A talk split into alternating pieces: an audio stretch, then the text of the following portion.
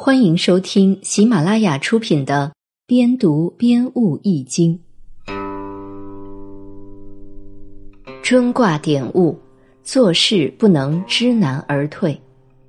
事物的出生并不太平，而是动在险中。但本卦所说的“勿用有攸往”，并不是阴险不动、知难而退的意思。犹如女人生孩子，不能因痛苦就不去生养。相反，应该创造条件，在较有利的环境中涉险而动。只有深刻思考、周密安排，才有条件去涉险而动，从而获得新生。中卦精神是奋发有为，排除艰难，而且强调积极有为，以求新生。中卦历解。在艰难中向幸福靠近。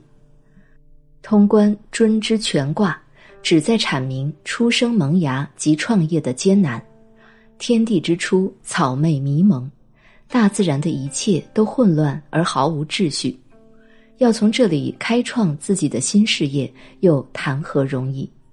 但新生事物并不因艰难困苦而退缩不前，相反，迎难而上。才是克服困难、超越困难，从而向自己理想中的目标靠近的唯一途径。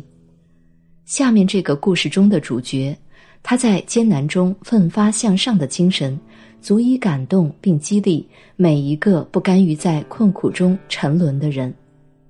张先生今年四十来岁，身材矮壮敦实，前额宽阔，鬓角微凸。比起实际年龄，显得苍老了些。张先生现在的身份是一家广告公司的法人代表。作为一个没有上过大学的农民，张先生经过十几年的努力，一手创办起这家公司，让人不得不佩服感慨。张先生是一个地地道道的农家子弟，他出生在一个穷乡僻壤的山沟里，从小学到中学。每天读书要走十几里山路，有时赶上下雪天气，一不小心跌倒在雪坑里，要费好大的劲儿才能爬出来。走到学校，融化的雪水已经把棉衣棉裤冻在了身上，就像一层坚硬的铠甲。终于到了高考的那一年，可是他在初中读书的那个学校，从来没有开过外语课。面对外语课本，如同面对天书一般无法解读。他拼命的用功，日以继夜的苦读，可是这一切努力都无法使他在最短的时间里学会外语。高考的结果是可以想象的，他也像路遥笔下的高加林那样，重又回到了养育他的那个偏僻的小村庄。不久，张先生来到省城。先是找到一位同乡，求他帮助介绍一份工作。这位同乡也很同情他的处境，无奈眼下城市工人也都纷纷下岗，想找一份稳定的工作，真是比登天还难。这位同乡很早就进了城，经过了十几年的奋斗，现在已经买了一辆农用汽车，每天站在路边等待雇用拉脚的活儿。经他介绍。张先生开始了他站在路边等人雇佣的农民工生涯。马路边是一个特殊的单位，在这里人分三六九等，像张先生这样初来乍到的，自然只有受气的份儿。每当有雇主光临惠顾，他总是抢不到前边，等到有了又脏又累、别人不想去的活时，才能轮到他头上。他就这样在生活的缝隙里艰难的活着，每天他吃的都是最低水平的饭菜，只要能填饱肚子就行。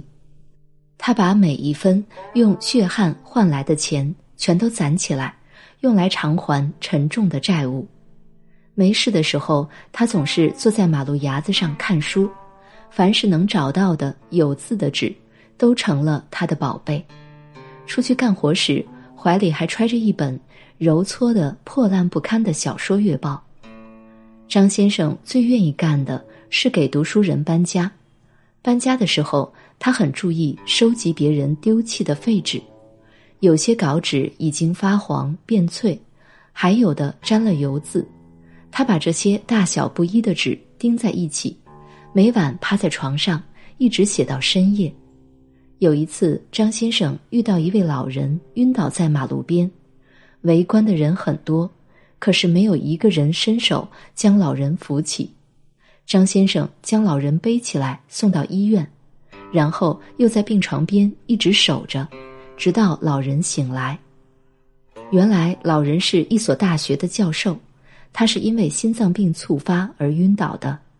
老人醒来后。得知是一位农民工救了他的命，老人十分感激。老人的子女坚持要付给张先生一笔钱作为酬谢，却被张先生婉拒了。后来，张先生与老人成了忘年之交。一次，张先生拿出自己在马路边写成的作品，请老人批评指正。老人看了以后对他说：“你写的东西。”距离发表还有一定距离，但是却从你的文字里看到一种新鲜的东西。那些俚语俗语都非常鲜活而生动，不是躲在书房里的作家们能写出来的。当老人得知张先生的理想是当一名作家，而眼下的处境又十分艰难的时候，平生不求人的老人给他的学生打了电话。他的学生毕业后开了一家广告公司，老人介绍张先生去搞文案和策划。张先生对于广告行业是个门外汉，但他有决心将这份工作干好。他比任何人都知道得到一份工作有多不容易。广告公司的工作必须从基层做起。张先生没有固定的客户，没有过硬的社会关系。想要在广告界立足，谈何容易？但是张先生生来有一种不服输的劲头，他没有社会关系，只能拼耐力和体力。为了拜访客户，他一个冬天走坏了三双鞋。有一次，为了争一家客户，还被另外一家广告公司的业务员打得鼻青脸肿。好在广告公司的工资上不封顶。张先生平生第一次领到了一千五百元的工资，拿到这笔钱的时候，张先生像孩子一样哭了。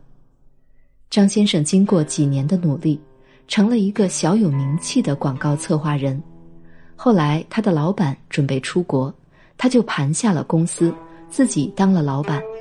他相信命运掌握在自己手里，只要不懈的努力。终究不会被淘汰出局。如今的张先生在乡亲们眼里已经成了进城上班的人，而在城市人的眼中，他还是一个农民。在张先生的生活里，生存的话题显得过于沉重，但他深深懂得万事开头难的道理，所以他并不气馁，而是一步一个脚印，踏踏实实的迎难而上。柳暗花明的前景已经显现，也许在不久的将来，他会像中卦里所说的“拨开乌云见天日”，取得更辉煌的成就。